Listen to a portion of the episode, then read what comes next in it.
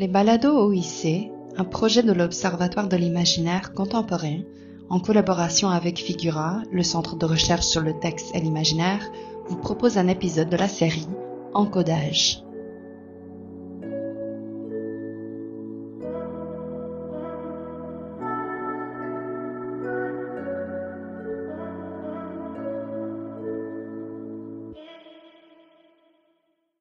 Bonjour à toutes et à tous, mon nom est Sarah Grenier et bienvenue au quatrième épisode de la série Encodage des balados OIC. Et oui, surprise, nous vous présentons aujourd'hui un nouvel épisode de cette série, toujours sur le thème de l'imaginaire de la fin.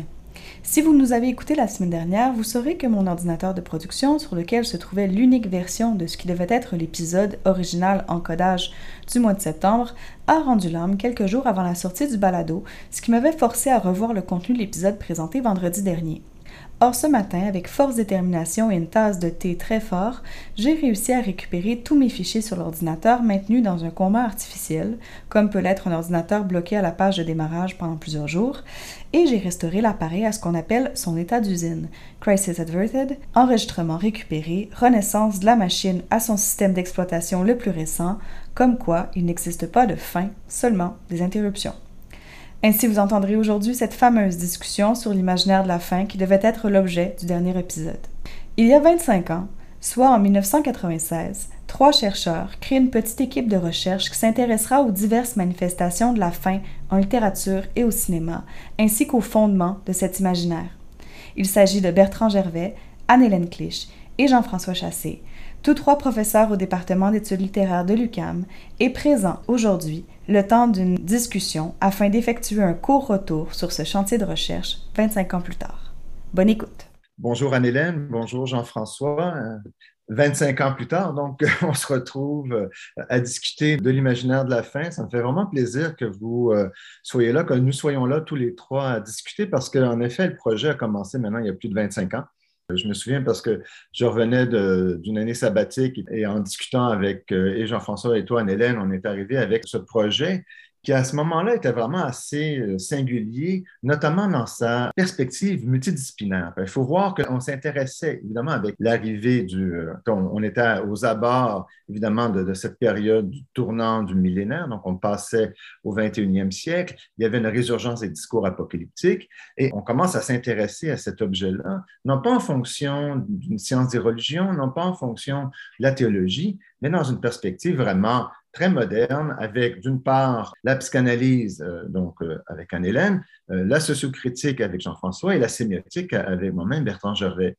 Et l'idée était vraiment de, est-ce qu'on est capable de commencer à comprendre ce discours qu'on voyait de plus en plus présent, jouant sur des motifs traditionnels, ancestraux même, de représentation d'une apocalypse, d'une fin du monde, et si on était capable en fait de la comprendre en fonction du contexte de l'époque, à savoir des années 90. Donc, point de départ, des discussions à trois, peut-être pour voir un peu comment vous-même vous avez vécu ce, moment-là. Peut-être, Anne-Hélène, si tu veux commencer ou s'attendre de, réagir à ce que je viens de dire, euh, parce que là, l'idée, c'est vraiment qu'on discute librement sur, euh, en fait, cette aventure qui a duré 25 ans et qui dure encore. Oui, merci. Alors, ben, moi, euh, c'est un moment de l'histoire tout à fait heureux, c'est-à-dire on était au début, en tout cas pour moi, au début de mon engagement, je suis engagée en 92, et puis, ce lancement sur l'imaginaire de la fin a engendré évidemment tout un ensemble de travaux qui maintenant, rétrospectivement, m'apparaît être tout à fait indissociable de ce premier temps, donc de création, avec la psychanalyse, déjà, la notion d'imaginaire, moi, m'avait beaucoup intéressée. Et la question de la fin, c'est-à-dire que je voyais, bon, bien sûr, dans un contexte discursif très singulier des années 90, mais on voyait déjà que ça s'ouvrait sur plein de choses. Et on a fait un numéro de la revue Proté euh, sur l'imaginaire de la fin où j'avais travaillé Don Quichotte, donc ça n'avait rien à voir apparemment avec le discours contemporain. Et pourtant, il y avait un lien tout à fait intéressant puisqu'il y a dans ce grand récit des événements qui relèvent absolument du messianisme, qui était une notion à l'époque que j'abordais, que je commençais à travailler et qui est devenu vraiment un chantier qui a duré plusieurs années. Donc, première intervention, je dirais que ça a inauguré vraiment tout un travail qui s'est perpétué, bien sûr, sur 25 ans, sans que ça soit toujours dans la même euh, optique ou dans le, même contexte, mais il est certain que c'est euh, le lieu d'un engendrement de travail qui a été ce groupe de recherche. Moi, j'aime bien quand tu. En fait, tu parles de plusieurs années. On pourrait même parler de plusieurs décennies parce que pour moi aussi, et, je pense que pour Jean-François, que je vais donner la parole maintenant, c'est pas juste. Comment dire, c'est une interrogation qui a commencé à la faveur d'un contexte historique bien précis, mais qui et pour toi, et pour Jean-François, et pour moi, était, était, brassait en fait des, des questions de fond au cœur même. pour moi, comme sémioticien, ça, venait, ça venait chercher certains de, mes éléments de recherche les plus pertinents. Comment on comprend les signes, quand les signes disparaissent, qu'est-ce qui arrive, bon, et ainsi de suite. Jean-François, tu veux réagir? Euh, oui, ben moi, je dirais que si, je retourne en arrière comme ça, ce qui, m'a intéressé beaucoup, c'est le fait qu'on ait travaillé ensemble dans des perspectives théoriques différentes et j'ai toujours aimé travailler aussi dans des perspectives interdisciplinaires. Ça, c'est intéressant. Euh, sur l'arrière-plan euh, institutionnel, je dirais, ce qui est intéressant, c'est que ça nous a aussi amené à travailler beaucoup sur l'image. Et il me semble que dans Figura, bon, c'est un peu, ça a été un des, un des groupes à la naissance de, de Figura. Et Figura, c'est rapidement tourné vers justement le rapport entre texte et image. Et je pense que de ce point de vue-là, euh, le travail qu'on a fait a été euh, important. Alors moi, c'est sûr que ce qui, comme sociocritique, ce qui m'intéressait, c'est notamment l'adaptation de l'imaginaire de la fin, l'adaptation des discours à, l'imaginaire de la fin en fonction de, contextes qui sont différents. Je me souviens de la lecture de La mort en Occident de Jean Delumeau sur les 14e ou 18e siècle, où je me enfin j'ai lu ça il y a longtemps, mais je me souviens de ce passage où, où il parle du silence et de la nuit. Et en fait, il y a une peur qui était associée au silence et à la nuit, qui est propre aussi à cette époque-là, un imaginaire de la fin. Alors, quand on a lancé le projet, on avait en tête, bien sûr, l'an 2000 qui arrivait. Et ce qui est assez ironique avec le recul, c'est que, bon, l'an 2000 a provoqué, bien sûr, toutes sortes de discours apocalyptiques, religieux sectaires, ou tout ça, mais il y avait aussi cette, cette grande peur technologique qui était le bug de l'an 2000, où tout le monde avait peur de ce qui allait se passer avec les ordinateurs, avec le changement de siècle, etc. Et au fond, ça a été un pétard mouillé parce qu'il n'y a rien eu et je pense que tous ceux qui sont nés en 2000 ou après n'ont aucune idée de ça parce que c'est un fait historique qui est complètement disparu. Là où c'est ironique, c'est que tout le monde s'attendait au bug de l'an 2000 et ce qui est arrivé, c'est le 11 septembre l'année suivante, dont on pourra peut-être discuter si c'est un imaginaire de la fin ou non, j'ai mes idées là-dessus. Mais je me souviens encore de la couverture de Libération qui, au lendemain du 11 septembre, disait Bienvenue au 21e siècle. Et là, je me dis que finalement, euh, ce qu'on attendait, c'était déplacer. Un nouvel imaginaire de la fin était en train d'apparaître, mais qui n'était pas lié à la technologie, mais plutôt à un sectarisme assez épeurant, qui n'a pas cessé d'ailleurs depuis. Voilà ce que je dirais pour le, point de départ de la chose. Il y a, quelque chose d'ironique dans ce déplacement qu'il y a eu d'un discours sur l'imaginaire de la fin entendu à tout à fait autre chose qui est apparu l'année suivante ce qui est intéressant, quand Hélène a mentionné le fait qu'elle travaillait sur le messianisme et que l'un de ses premiers articles portait sur Don Quichotte, moi je travaillais sur des romans, soit québécois, soit américains, Jean-François aussi, sur des films. Il y avait quand même une très grande hétérogénéité dans nos corpus, dans les objets qu'on allait analyser en fonction de cet imaginaire de la fin. Et moi, ce que j'aimais et ce que j'aime toujours du projet, ça a été notre volonté, non pas de nous restreindre à un corpus figé, mais bel et bien d'explorer des avenues théoriques et des avenues conceptuelles en fonction, pour les uns et les autres, d'objets d'analyse qui sont au cœur, évidemment, de notre enseignement et notre recherche. Donc, que ce soit la littérature, le cinéma. moi, je suis allé de plus en plus vers les, arts numériques. Imaginaire de la fin, il y a eu évidemment le tournant du, siècle et du millénaire. Après, il y a eu le 11 septembre. Il y a eu la, crise euh, de la littérature, la crise de la fin du livre. Moi, je travaille sur l'imaginaire de la fin du livre. Donc, je retrouve les mêmes éléments transporté d'un secteur, d'une communauté à une autre, où on reprend la même notion de crise, euh, qui m'apparaît, moi, toujours comme étant fondamentale. Et je sais bien qu'aussi, avec Anne-Hélène, on en a beaucoup parlé, puis toi-même, tu as fait énormément de recherches sur cette idée de la crise, crise du sujet, crise aussi euh, à, à, tous les niveaux. Je retiens aussi la notion de peur que Jean-François a soulevée, la notion de crise effectivement, la, question même de l'image est devenue centrale, ce qui a fait que j'ai écrit plusieurs années plus tard, à partir du commandement biblique, tu ne te feras pas d'image. Donc, la question aussi de la fonction même de l'image sur le plan psychique, euh, savoir pourquoi le judaïsme l'avait, par exemple, interdite euh, cette image.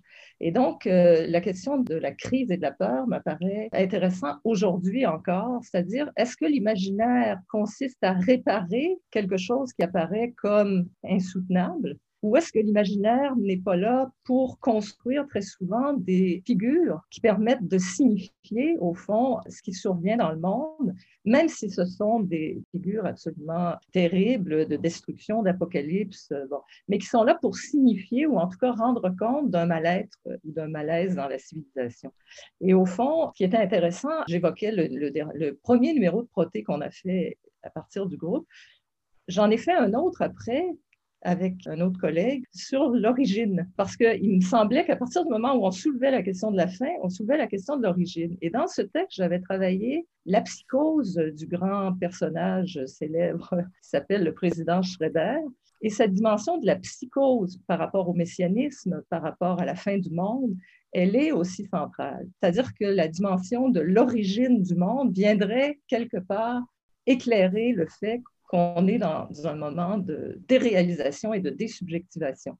Ce qui m'amènera peut-être à parler un peu plus tard de notre époque aujourd'hui, c'est-à-dire euh, ce que beaucoup de psychanalystes constatent, la dimension un peu psychotique du lien social actuel. C'est-à-dire, on est passé d'un imaginaire de la fin qui était encore peut-être signifiable collectivement à quelque chose qui aujourd'hui apparaît difficilement collectif. En tout cas, la question du lien social euh, psychotique, euh, une psychose un peu ordinaire, ramène ces questions-là de peur, de crise euh, et de ce qu'on peut en faire et de comment on les résout aujourd'hui dans le discours social parce qu'il y a tout un travail de résolution de la peur actuellement avec des imaginaires du bien, d'un monde possible qui serait vidé de tout conflit ou de toute violence, qui est évidemment un imaginaire très dangereux, je pense. Il est clair que la façon dont le, social se, gère maintenant, notamment, là, on a cette discussion sur, euh, Zoom, mais justement, la façon dont ce lien social se gère maintenant avec le, l'impact et l'intensification numérique que nous connaissons depuis euh, une vingtaine d'années et que la pandémie a vraiment accentué de façon forte, vient en effet désolidariser les, éléments de ce, social-là. J'aimerais revenir un, peu, une façon de, continuer un peu sur cette idée de l'origine euh, imaginaire de la fin pour nous. L'un des membres de l'équipe au départ, c'était Jean-Pierre Vidal, qui était de, l'Université du Québec à, Chicoutimi, maintenant à la retraite. Et, lui, il disait, moi je, me souviens parce que je l'ai souvent cité, il disait, imaginaire de la fin, c'est se venger à l'avance du scandale de sa propre mort. Comment on négocie ce rapport à la fin? Alors, la fin de soi, la fin de son monde, la fin évidemment du monde. Jean-François, tu avais rapidement utilisé ce, ce syntagme que moi j'ai souvent repris, du moins celui d'une apocalypse intime comment se négocie ce rapport-là entre le, soi, l'intime, l'individu et ce rapport au collectif face à des peurs telles que, évidemment, la fin du monde? Moi, je dirais qu'une des choses qui était intéressante dans notre projet au départ, c'était, on devait régler, c'est la vastitude du sujet. C'est-à-dire, on était obligé de conceptualiser ce qu'on entendait par l'imaginaire de la fin, parce que l'imaginaire de la fin, ça peut être tout. Dans la mesure où, euh, où on meurt tous un jour et la mort est le thème central, le thème central de toutes les activités artistiques, euh, il fallait voir comment, en fait, on pouvait sortir de cette évidence. Moi, il y a une phrase euh, très, très comique que j'aime beaucoup citer à ce propos-là sur la singularité de la mort de tous et, le fait qu'on va tous mourir. Ça concerne la mort d'un grand comique qui était Francis Blanche. Mais j'ai du mal à y croire parce que c'est tellement drôle que euh, j'ai l'impression que c'est apocryphe. Mais en tout cas, si c'est vrai, ça a été vraiment un humoriste jusqu'à la fin. Il aurait dit sur son lit de mort alors qu'il agonisait, Pourquoi moi, Seigneur? Je trouve que c'est exactement ça, c'est-à-dire au moment de la mort, on est tous ramenés à notre singularité, à tout ce que ça signifie. Alors, comment parler euh, de l'imaginaire de la fin en échappant à ça? Je ne sais pas si ça participe des questions qu'on peut soulever actuellement, qu'on ne peut pas régler en deux ou trois phrases, mais c'est vrai, je l'énoncerai ici, mais ça rejoint des choses que vous venez de dire. J'ai l'impression que de plus en plus, et les réseaux sociaux ont sans doute un rôle à jouer là-dedans, mais on passe de plus en plus à un intérêt pour la société, à des intérêts pour les communautés. C'est-à-dire qu'il y a un refermement sur des communautés qui tend, d'une certaine façon, à faire disparaître ce qu'on entend par société, par social avec bien sûr tous les débats que normalement ça implique euh, tout naturellement. Alors, il y a effectivement aujourd'hui, je pense, une peur qui passe par des silences, par des volontés de faire disparaître certaines choses, de faire oublier ce qui est trop horrible peut-être, ce qui fait peur dans le passé, faire disparaître une partie de l'histoire, qui relève pour moi d'un imaginaire de la fin, parce que comme vous, je travaille sur le langage, et donc à partir du moment où on dit il y a des choses qu'on ne peut plus dire, j'ai un problème avec ça. Pour moi, de ce point de vue-là, ça participe à un imaginaire de la fin. Alors, ce pas des questions simples qu'on peut balayer lapidairement, facilement, parce que je pense que ça implique toutes sortes de questions, à la fois psychiques, sociales, euh, anthropologiques, enfin, qui sont, euh, qui sont liées aussi à des questions euh, démographiques, du fait qu'il y, a un va-et-vient entre les sociétés maintenant qui n'existaient pas il y a en tout cas pas, pas avec cette ampleur-là il y a simplement 25 ou 30 ans. Il me semble que tout ça redistribue les éléments de l'imaginaire de la fin, de la peur, de la paranoïa, de la conspiration. Est-ce que, l'imaginaire de la fin peut se penser en dehors de la conspiration et de la paranoïa? Euh, c'est une question aussi, il me semble, qu'on peut, peut se poser. C'est une question complexe parce qu'aujourd'hui, il y a du conspirationnisme partout, on le sait, par des gens qui sont souvent cinglés. Mais en même temps, des conspirations, il y en a pour vrai. Il y en a toujours eu des vraies conspirations politiques. Tout ça est, est fort complexe. Il me semble que j'ai d'ouvrir une boîte de Pandore énorme. Ben, il est évident que c'est un imaginaire qui est essentiellement, ben non pas essentiellement, mais qui se structure en fonction d'un déploiement temporel. Hein, imaginez la fin, c'est quoi? C'est imaginer au présent un événement futur sur la base de sources passées. Hein, donc, mm-hmm. bon, le texte de l'Apocalypse, mais pas juste le texte de l'Apocalypse de Jean, mais d'autres aussi, mais celui-là en particulier. Donc, donc, il y a bel et bien, en fait, un déploiement temporel qui se construit à, partir de cette idée de l'imaginaire de la fin, où à la fois il se déploie et se fragilise au fur et à mesure qu'il se déploie, parce que le sujet risque de se perdre à même cette imagination d'une fin euh, à venir imminente sur le point d'arriver, évidemment, euh, qui est toujours remise à plus tard. On parle de la crise, on parle de la mort, on parle de la fin, on parle du rapport au sujet. Moi, ce qui m'a beaucoup fasciné en travaillant, donc au fur et à mesure qu'on travaillait sur l'imaginaire de la fin, moi, dans un premier temps, pour moi, il y avait l'opposition euh, assez simple de un imaginaire de la fin classique religieux, c'est Dieu qui décide que nous ne sommes pas à la hauteur de, sa création et qui donc nous annule ou annule le monde. À l'imaginaire de la fin euh, moderne, à caractère scientifique, nous avons pris nous-mêmes, les êtres humains, en charge la possibilité même de notre destruction. Donc, sur cette base-là, moi, je me suis rendu compte qu'en plus, il y avait une, autre forme de l'imaginaire de la fin moi j'ai appelé euh, imaginaire contemporain, imaginaire de la fin contemporain, où là, la fin n'était plus une conclusion, mais bien une simple interruption. C'est-à-dire que c'est une fin qui, là, maintenant, n'arrête plus. Il n'y a plus de conclusion logique au sens où la conclusion, mais c'est la fin d'un ensemble d'éléments qui se structurent pour aller vers un point donné qu'on appelle la, fin et la conclusion. Là, maintenant, la conclusion, et moi, je l'ai vu dans des romans, dans des films, dans, dans, des œuvres, qu'elles soient en ligne ou euh, dans des musées, d'une fin qui est constamment rejouée, qui n'est plus une conclusion au sens où il y aurait là une logique, mais bel et bien de l'ordre de l'interruption. Ici, c'est de l'interruption, mais donc ça ne peut pas être on ne peut pas le prévoir, hein, c'est simplement une interruption. Et ce que ça fait, c'est qu'on ben, est pris dans des boucles qui n'arrêtent pas de se, refaire. Donc, la boucle se refait et, en fait, on en sort à partir du moment où il y a une interruption quelconque. On le voit très bien avec les réseaux sociaux et les œuvres qui se déploient maintenant, non plus en fonction de, la forme qu'elles livrent, mais d'Internet. Mais ce sont des œuvres sur lesquelles je travaille maintenant où il n'y a plus jamais de fin. Parce qu'en fait, il y a un point de départ, il y a un principe qui est mis en œuvre, et puis après ça, ben là, la machine roule ou l'écriture se fait, et arrive ce moment où ben, il y a un épuisement puis un arrêt. Et donc là, on est dans une autre logique de l'imaginaire de la fin, où là, en fait, ben, la conclusion n'existe plus comme étant la suite logique d'un ensemble prédéterminé d'éléments. C'est drôle que tu dis ça, parce que moi, comme, comme tu sais, j'ai beaucoup, beaucoup travaillé sur l'œuvre de Don DeLillo, qui m'intéresse énormément. Et ce qui, un des trucs qui m'a toujours frappé chez, euh, dans, dans, tous les textes de Lillo, sauf erreur, c'est que les personnages ne meurent pas, ils s'effacent. Ils s'effacent peu à peu, c'est-à-dire que leur réalité, soudainement, devient trouble. Ils n'ont plus d'existence narrative et c'est vraiment une sorte d'épuisement du personnage, davantage qu'une fin, comme si justement euh, il n'y avait pas de, mort possible, mais simplement une sorte d'incessante disparition qui laisse, qui laisse tout ouvert.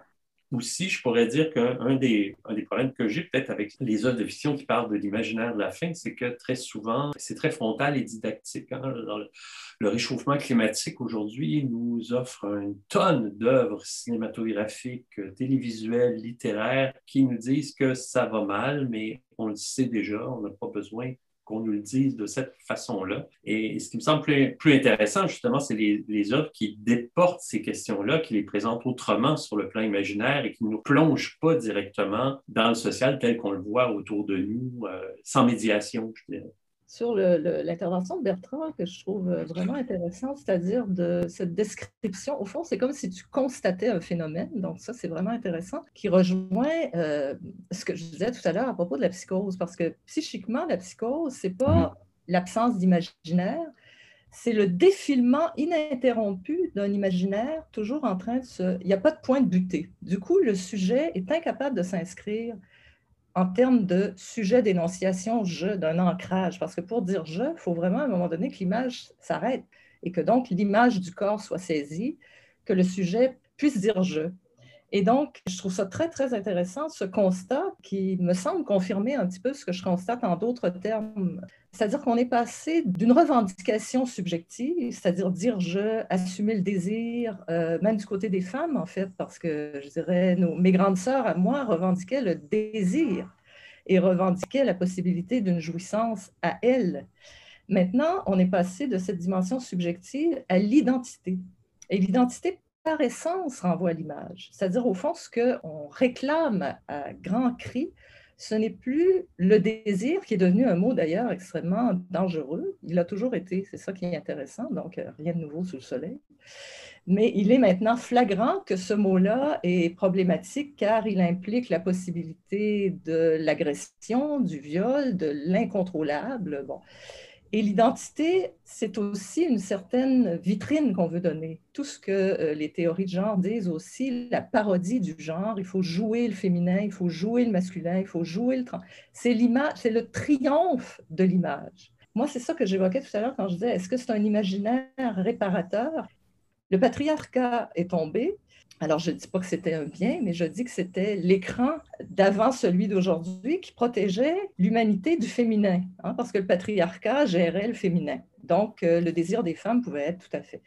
On se retrouve devant quelque chose d'effarant qui est effectivement cette dimension de non seulement du désir féminin, de la jouissance. Surgit donc, ce que les psychanalystes analysent beaucoup dans, dans les phénomènes euh, psychiques actuels, c'est-à-dire que l'écran du genre et de l'identité protège encore une fois, avec toute cette idée d'agression sexuelle, de, viol. Et euh, moi, je dis souvent, c'est pas nouveau que les femmes considèrent la sexualité comme viol, dans la mesure où c'est un corps pénétrable et que si on n'est pas effectivement dans l'assomption d'un désir, toute rencontre sexuelle peut être vécue du côté féminin comme un viol. Aujourd'hui, on fait comme si c'était la faute des hommes.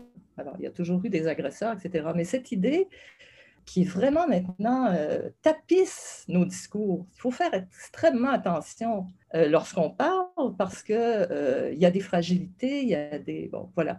Je ne vais pas m'étendre longtemps là-dessus, mais j'ai trouvé la remarque de Bertrand franchement intéressante dans la mesure où ce qu'on a travaillé sur 25 ans, qui était, en tout cas, moi avec vous, il me semble qu'on se croisait sur des notions de transmission, de filiation, d'interprétation, de, sens, de signe, de signifiant, bon, etc. C'était nos, nos, morceaux euh, qu'on pouvait partager, même si on les définissait de manière différente ou qu'on les retrouvait de manière différente. Mais là, on est devant des phénomènes où je dirais ces notions-là semblent, problématiques. Et quand on écrit, puisqu'on est tous les trois au fond aussi écrivains, on assume une subjectivité d'énonciation, etc. On est, moi, moi, des fois, je me pose la question comment pourrons-nous lire euh, la littérature dans, Déjà, on nous interdit certains livres parce qu'à la page 32, il y a un mot impossible, ce qui est complètement idiot, mais c'est une manière déjà de faire de la littérature un lieu, encore une fois, rien de nouveau sous le soleil, de transgression, de subversion. Euh, c'est dangereux, la littérature. Et là, aujourd'hui, vraiment, on met des grosses barricades. Ah, moi, si je veux voir les choses euh, positivement, je dirais que c'est très bien que la littérature redevienne dangereuse. Oui, oui. Il y a plein de livres intéressants dont ils ont peur aujourd'hui, c'est très bien. Mais, mais je reviens aussi à ce que tu disais. Euh, peut-être qu'une une manière de contrer l'imaginaire de la fin, d'ailleurs, c'est toute cette question de, de l'héritage, de la filiation, de la trace. Bon, euh, Bertrand parlait de la question de l'origine. C'est une façon justement de, penser l'imaginaire de la fin, euh, je ne dirais pas positivement, mais de voir comment, comment on peut, comment on peut l'accueillir, comment on peut la, la voir, la penser et résister. C'est un élément important, cet élément de filiation, d'héritage, d'histoire, de traces. Euh. Ben, il y a quand même pour moi, en, entendant le, terme de filiation, pour moi, la filiation vient s'opposer de façon très, très forte à, la notion même de crise. Parce que la crise, Mm. c'est un resserrement du temps. C'est cet élément qui apparaît comme étant extraordinairement singulier. La crise se vit toujours dans la singularité de c'est ma crise, c'est notre crise, et elle est différente de toutes les autres crises, ce qui la rend, bien sûr, extraordinairement forte et, et puissante. Donc, cette idée de la crise, puis du resserrement du temps, puis du noyautage très, très fort que, qui vient avec cette idée, ben, va tout à fait à l'encontre, ben, s'oppose à l'idée de la filiation qui, elle, nous dit, ben non, ben, de, de, père en fils ou de, de, mère en fille, et puis de, de génération en génération, il y, a une il y a une continuité qui se construit. La filiation, c'est quand même, malgré les, les, tensions au cœur de la filiation, il y a quand même une continuité, ce qui va tout à fait à l'encontre de la question de la crise. La crise, c'est la non-filiation, c'est la filiation brisée. Bien, très rapidement, euh, c'est intéressant, euh, l'affiliation, tout à fait, euh, tout à fait juste, Bertrand, il y a une continuité et en même temps, c'est toujours une situation de crise, l'affiliation, parce qu'on hérite, non pas simple, simplement, c'est-à-dire l'affiliation, n'est pas toujours drôle et je dirais, il y a une dette qui s'inscrit là-dedans. Et donc, on peut très bien la voir comme, moi, je, je la perçois comme ça parce que souvent, on va l'opposer on va considérer que ce n'est pas intéressant par rapport à tout ce qui se vit aujourd'hui. Je veux être ce que je suis et je ne dois rien à personne. Parce qu'effectivement, encore une fois, c'est très problématique d'avoir reçu ce qu'on a reçu et de faire quelque chose avec. Donc, l'affiliation, elle est aussi constituée de rupture. Mais elle soutient ce que tu dis, c'est-à-dire que moi, je dirais, il y a une dette impayable, mais qui, qui doit être relancée. C'est-à-dire, euh, on paye la dette en continuant de parler, finalement. J'ai goûté là où c'est gérable, excusez le, le, le, terme, mais là où c'est gérable dans l'affiliation, c'est que la crise, ben, euh, c'est la crise qui, vient, qui fait suite à une autre crise et qui conduira peut-être à une autre crise. Donc, il y a l'idée d'une temporalité qui, qui, qui est maintenue comparativement à la crise et à la fin du monde où il n'y a plus de temporalité maintenue. Je pense au Mélancolia de, le film de Lars von Trier, où, où bon, you know, le mariage, c'est une faillite monumentale, et, ça se termine avec évidemment la, la planète qui tombe sur, la Terre, et donc ça vient de s'arrêter là. Il n'y a, plus de transcendance, il n'y a plus rien, l'interruption vient de l'extérieur. Euh, on, est au-delà des liens sociaux, qui évidemment, on, euh, von Trier montre que ces liens-là ne, servent plus à rien et se déconstruisent et sont totalement perverti.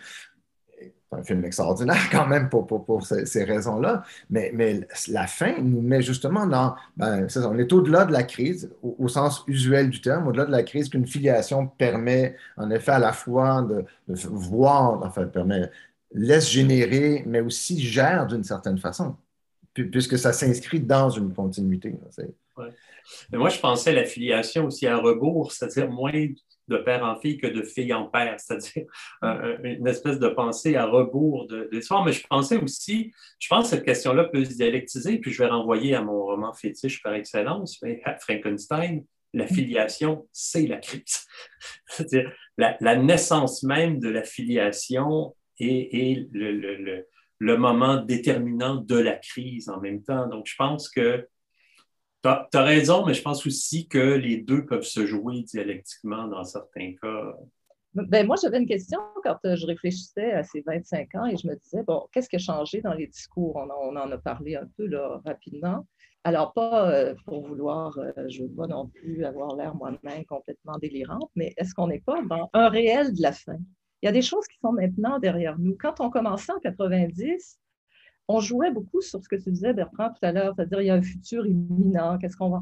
Là, j'ai l'impression qu'il y a des choses derrière nous, mais peut-être parce que j'ai vieilli, ça fait 25 ans, là, c'est sûr qu'il y a des choses derrière moi. Mais c'est comme s'il y a des questions qu'on pouvait absolument plus soulever de la même manière.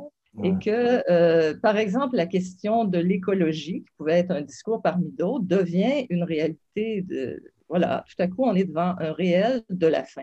C'est ça à quoi je pensais. Ouais. On y est depuis longtemps, mais c'est comme si maintenant, on n'avait plus le choix là, de dire, ben, y a pas, on n'est pas dans l'imaginaire. C'est comme le 11 septembre. Aujourd'hui, les talibans, ce n'est que la continuité de, de, toute cette affaire, donc d'une montée d'une autre civilisation euh, sectaire, disait tantôt euh, Jean-François, mais qui brusquement se dresse. On n'est pas euh, délirant de dire, ben oui, là, il y a un danger, tout le monde est en train de le dire, pour la civilisation occidentale. Pour nous qui avons rêvé de la fin sur un mode signifiant, voilà qu'elle arriverait sur un mode absolument destructeur ou en tout cas annihilant. Mais je pense aussi qu'on a besoin d'une fin centrale. Moi, je, reviens souvent sur le fait que euh, la crise écologique, elle est, elle est, elle est le réchauffement climatique, tout ça, c'est réel, c'est grave, ce qu'on veut, mais ce qui me frappe, c'est que depuis une dizaine d'années où on en parle beaucoup, il n'y a plus personne qui parle, qui parle de la bombe nucléaire, alors qu'on a passé 50 ans à parler de la bombe nucléaire que le 11 septembre, déjà, d'une certaine façon, c'était la fin pour moi de l'imaginaire de la bombe nucléaire. C'est-à-dire que la bombe nucléaire, on était dans l'hyperbole. Hein, il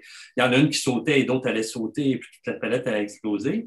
Et là, on se rendait compte que euh, quelques fanatiques avec de simples couteaux pouvaient complètement transformer la géopolitique mondiale parce qu'ils réussissaient à, faire sauter deux, deux, avions dans des buildings et tout le monde était transformé. Alors, on n'avait pas besoin de bombes nucléaires quelques couteaux pouvaient être amplement suffisants. Alors, je pense qu'il y, a comme ça une, impossibilité de sortir de l'imaginaire de la fin dans notre esprit. J'ai l'impression que ça, ça a toujours été là. On a toujours besoin d'une fin, d'une fin première, d'une fin évidente, après lesquelles, ben là, on peut toujours euh, ramifier un peu, puis en trouver d'autres qui sont liés. on a tous besoin d'un déluge, quoi. oui, c'est bon, ça. Moi, j'aime bien ce, rapport entre la bombe atomique et, euh, le, 11 septembre, euh, puisque moi, ce que je trouvais extraordinaire, c'est que rapidement, les Américains ont, désigné le, lieu où avait eu les, le, World Trade Center par le Ground Zero. On, nomme ce lieu où les deux tours avaient été et donc est devenu cet amas de, de, béton. On a appelé ça le Ground Zero en référence justement à ce qui avait lieu à, à Hiroshima et à Nagasaki. Hein, il y a eu des Ground Zero. Donc, donc l'un empêche l'autre, puis en même temps, l'un vient tout de suite s'accrocher à l'autre. le train de la bombe atomique continue. Et, même un truc comme les attentats terroristes en septembre, ben, on finit par s'accrocher euh, sur un plan imaginaire à cet autre, à cet autre événement, euh, à cet autre événement, évidemment, d'explosion et de destruction. On revient à l'affiliation. Mais, mais c'est clair que l'affiliation, ça, ça va dans tous les sens.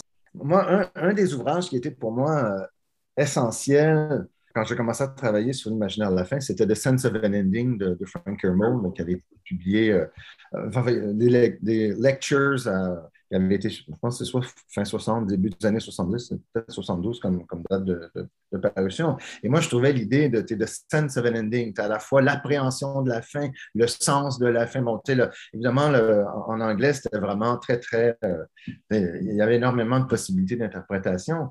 Et, et, la possibilité maintenant aussi de jouer avec. alors là, on a the sense of an ending, mais on a aussi the absence of an ending, on a the nonsense of an ending.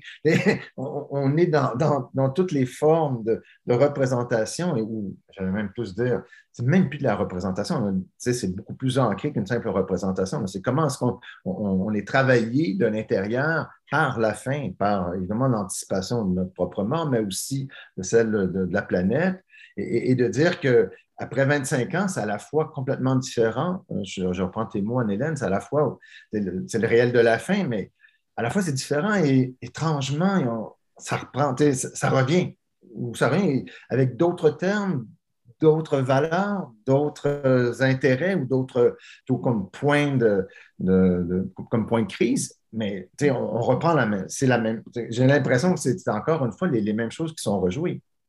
Et, euh, la pandémie est quand même venue aussi euh, alimenter de façon importante cette angoisse que nous avons de, vivre dans une période de, de turbulence, de crise, de, et, que ce qu'on qu'on connaît encore, on n'en est pas encore sorti.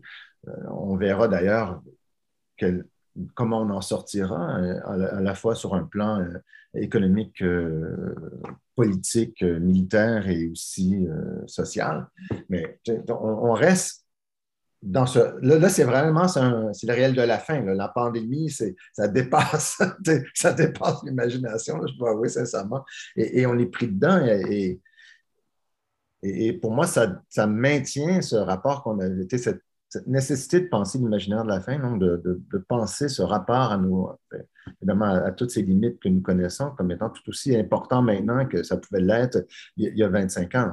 Sauf que c'est devenu plus pernicieux, plus, en anglais, je dirais ingrained. C'est vraiment, plus comment dire en français, mais es vraiment, c'est sous la peau, c'est dans notre on regarde les ouvrages des années 80, euh, de notre époque, si je puis dire, de notre bon vieux temps, et effectivement, tout est là, tout est dit, tout est dit. Moi, je lis, euh, je ne sais pas, je pense aux psychanalystes déjà euh, dans les années. Je pense à Philippe Murray aussi, qui avait déjà, d'une certaine manière, constaté le, pourrait dire, le délitement du lien social ou, ou, ce que Michel Schneider, psychanalyste, appelle Big Mother. Hein. C'est-à-dire qu'on a changé de paramètre social. C'est plus c'est la mère. Euh, je ferai peut-être une allusion euh, tout à fait euh, charmante au courriel qu'on a reçu de notre institution, nous disant d'apporter des lunchs à nos petits camarades, c'est-à-dire, écoutez, on s'occupe des victimes, c'est très bien, mais du coup, ça c'est pas est-ce que c'est mieux que c'était, est-ce que c'est pire. Mais on a l'impression que, effectivement, ce que tu dis, Bertrand, il y a 25 ans, c'était la même chose. on y était déjà on n'a pas le choix aujourd'hui, c'est-à-dire de l'éprouver dans notre chair euh, et de sortir donc de cette dimension un peu. Euh, moi, je, t'écoutais puis je me disais, est-ce qu'il n'y aurait pas maintenant euh, lieu de parler du virtuel de, de, de la fin, dans la mesure où la pandémie nous a tous finalement inscrits, grâce à la technologie, dans un monde virtuel? Et euh, pour nous, notre génération, qui en tout cas, je parle pour moi, qui, qui n'avons pas nécessairement, on a grandi avec la télé, mais on n'était pas, nous, euh, déjà dans le virtuel à l'âge de 5-6 ans. On a été tout le monde là, plongé euh, là-dedans et on voit bien comment, psychiquement, ça peut engendrer aussi une absolue dénégation de la mort. Il y a quelque chose qui, d'une certaine manière, là, peut-être peut être pensé à contrario de tout ce qu'on dit depuis tout à l'heure, d'une impossibilité de concevoir même la fin. C'est-à-dire que euh, le virtuel nous maintient dans une éternité, euh, évidemment j'emploie des mots bizarres, mais il y a quelque chose là qui n'est plus ni réel ni imaginaire, qui est virtuel, et peut-être que, bon... et, dans ce sens-là, je parlais de l'interruption, justement. Donc, c'est de toute éternité. Dans le ça se continue tant que ça ne s'arrêtera pas, et ça s'arrête par, en, raison d'un principe extérieur qu'on appelle l'interruption. Donc, il n'y a plus de fin à imaginer. Il y a une fin qui surviendra à un moment. Elle pourrait, comme elle pourrait ne pas survenir. Donc, on ne sait trop dans quel temps. On ne peut pas construire, se, reconstruire. Une... Euh, subjectivement, c'est catastrophique. Ah bon, on a Jean-François qui est, qui est, qui est l'optimiste euh, oh, oui. très, très pessimiste, c'est-à-dire. Ah non, le, le, jovialiste des trois, c'est moi. Il y a quelque chose de catastrophique dans ce que tu dis, effectivement, c'est-à-dire que puisque on disait au commencement de cet échange que la fin est toujours là et qu'on pense et on, travaille, et même Jean-François, tu l'as dit aussi, à partir de cette dimension de la finitude, au fond, de ce qu'on appelle aussi la castration, de l'impossible franchissement, donc, euh, et que les religions ont tenté de, nous consoler de cette finitude, de cette incomplétude, eh bien, le virtuel, là, il ne nous console pas, il nous, il nous fait entrer dans une nouvelle illusion. Hein, Freud parlait de l'avenir d'une illusion, on y est aussi. L'illusion du virtuel, je trouve que c'est très intéressant cette affaire d'interruption. Et pour moi, c'est très, très, très euh, catastrophique d'un point de vue subjectif. C'est-à-dire, du ah. coup, où le sujet peut-il s'ancrer? Où peut-il assumer une responsabilité? Euh, voilà. J'allais dire, peut-être euh, pour euh, chacun d'entre nous, on peut se donner un mot de la fin, parce que là, on est rendu un peu à la fin de, de, ce 40 minutes, 30-40 minutes qu'on s'était donné. je savais que ça irait très, très vite. donc, peut-être commencer par Jean-François, Anne-Hélène et puis moi pour la non-fin. Ben moi, je terminerai, un peu sur l'actualité en, m'accrochant un peu à ce que tu disais sur la pandémie. Moi, un des trucs qui me frappent dans la pandémie, c'est à la fois, euh, bien sûr, l'aspect mortifère de la chose, mais l'aspect totalement euphorique et surréaliste sur le plan économique, où les milliards sont accordés, les millions, les centaines de millions, les milliards. On a l'impression qu'il suffit d'imprimer de l'argent et qu'il n'y a aucun problème. Et euh, je serais assez curieux de voir ce qui va en sortir, bien sûr. Euh, mais simplement dans ce fait que soudainement, alors que depuis euh, Thatcher et Reagan, on n'arrête pas de nous parler de nécessité de coupure et tout ce que vous voulez avec les nouveaux libéralistes, là, tout à coup, il y a des centaines de millions et des milliards qui apparaissent comme ça en sortant de. C'est Jack in the Box. Euh, c'est, je trouve ça intéressant. Je vais utiliser un mot neutre. Anne-Hélène. Ben, je vais être brève puisque c'est le mot de la fin. Euh, je dirais, euh, un peu comme Beckett, c'est fini, mais on continue. Donc, c'est moi l'optimiste finalement qui dira tant qu'on peut parler, ben voilà, on va continuer à faire ce qu'on fait, c'est-à-dire écrire, penser. voilà, tant qu'on est là, ben, c'est pas fini. Écoutez, moi-même, je n'ai plus de mots de la fin.